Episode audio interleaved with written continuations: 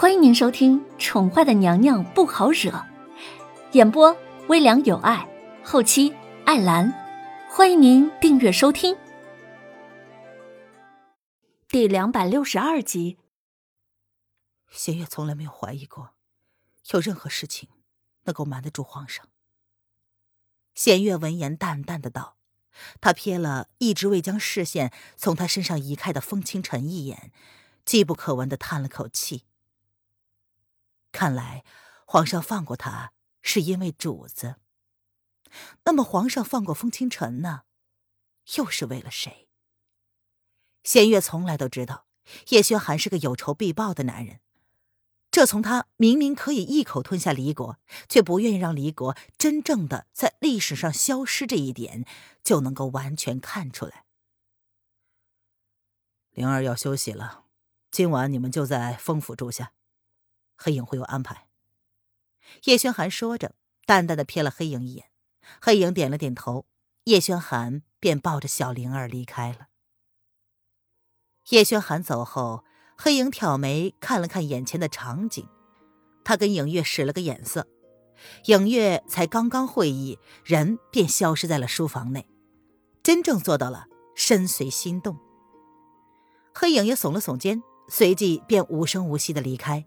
将这空间留给这两个兄妹。黑影体贴的给两个人带上了门，风清晨俊颜上满是愧疚。九儿，你真的不想看到我吗？九儿是他在世上唯一愧疚的人，九儿是恨他的吗？恨他，让他成了如今这副样子吗？风清晨。一直都很愧疚，若不是自己，九儿该是个无忧无虑的九公主，离国唯一的公主。别叫我九儿，弦月才是我的名字。弦月含着小脸儿，一脸的漠然。弦月，风清晨沉默了半晌，才开口。唤出了弦月的名字。你找我做什么？弦月这才抬眸，看着眼前这个风神俊朗的男子。玄女说过，离国灭亡是谁都不可改变的事实，这是命数，谁都不能改变。可是，眼前这个吸他疼他的兄长，能够承受得了被世人唾骂的万世臭名吗？陈哥哥想要确定你安好。风清晨有些复杂的看着眼前的弦月，他本想补偿，可是发现自己却没有任何东西能够补偿得了的。我现在很好，不用你担心。你应该担心的应该是自己吧？弦月闻言冷冷的看着他。不太明白为何风清晨会选择弃械投降、不战而败呢？这可不是他印象中的少年。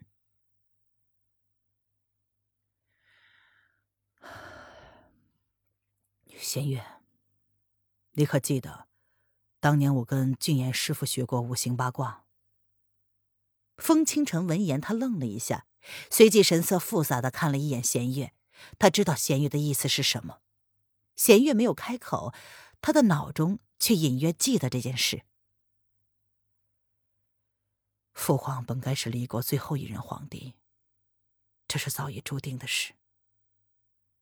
风清晨淡淡的看着弦月，不希望自己的话让弦月联想到什么不高兴的。所以呢？弦月闻言心中暗惊，表面却是不动声色。五年前，有人就已经算出来，离国气数已尽。离国百姓对父皇十分不满，不敢怒，也不敢言。风清晨双手负后，眼神突然变得淡漠。他走到窗前，刚刚叶轩寒所站的位置上，抬着眸子望着窗外的寒雪，声音有些飘渺。半年前，我来到齐国，送了宣皇一对血玉，是希望借此机会，希望宣皇能够对离国皇室子弟网开一面。只可惜，最后对离国皇室子弟下手，甚至是亲手送了父皇走的，却是双手沾满了鲜血的自己。凤清晨淡淡的笑着。凤清晨当时并不知道血玉对叶轩寒的意义，那可不只是百毒不侵而已。血蛊的特殊性让血玉也无法抵抗这种体内种植的蛊毒。但是血玉确实是叶轩寒跟楼凌渊的定情之物，就如同风清晨所说的，它代表着帝后情深，同结一心。我知道，那一天弦月在场，他就在大殿之中伺候着，只是伪装过了，没有人发现他而已。秋儿。你知道吗？这离合大陆迟早是要被统一的。我用我们风氏一族人的性命，换得了离国百姓百年安泰，祝叶轩寒夺得他想要的。这场交易，是不是还算值得？反正对于百姓来说，能够安泰永恒，能够富足平安，谁是皇帝，又有什么重要的呢？难道你能够接受得了，天下百姓对你的鄙夷和唾弃？甘愿当一个傀儡无权的皇帝？弦月开口问，他只是疑惑，却没有觉得这样有何不妥，只是在为眼前这个跟他至亲的男子感到悲哀而已。身处皇室就没有选择权，要么风光无限，睥睨天下。要么遗臭万年，遭人流放。秋儿，你终于愿意承认了吗？风清晨不想回答这个问题，他索性淡淡一笑，看着眼前这个明显是关心他的弦月。承不承认很重要吗？弦月抬眸。淡淡的迎向了风清晨略带高兴的眸子。都过去了将近十年，他们之间的亲昵早已经荡然无存。弦月已经不是当年那个单纯善良、喜欢黏着风清晨一口一个陈哥哥缠着风清晨陪他玩耍的小女孩了。秋儿，是我害了你。风清晨苦苦一笑。他不知道，一个才不到十岁的姑娘会为了救他而奋不顾身。都过去了，往事而已。虽然我不太记得了，但是我不后悔那么做。弦月闻言只是淡淡一笑，很多事情他们应该向前看，这是主子告诉他的。沉浸在过去，不论是美好的还是悲伤的。都是没有意义的，仿佛是说开了。弦月并没有拒绝回应风清晨叫他九儿这件事，反正名字也不过就是代号。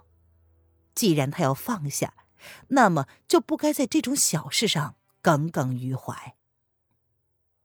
九儿，你愿意跟陈哥哥离开吗？看了弦月半晌，风清晨。还是开口问了出来。他虽然一无所有，但此生却不愿再看到九儿再受伤害。不用了，我已经习惯了一个人的生活。弦月闻言淡淡的拒绝。很多东西过去了，那就是过去了。她已经不是风清晨认识的那个单纯美好的妹妹，留在他的身边又有何用呢？我明白了，这是陈哥哥的东西，曾经你一直想要，如今陈哥哥就将它送给你了。风清晨将手上罕见的血玉含箫递给了弦月，这个。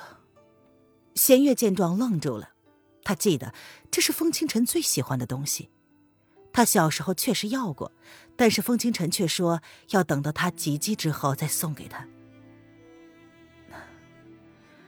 这个本来就答应了要送给你的，现在也算是物归原主了。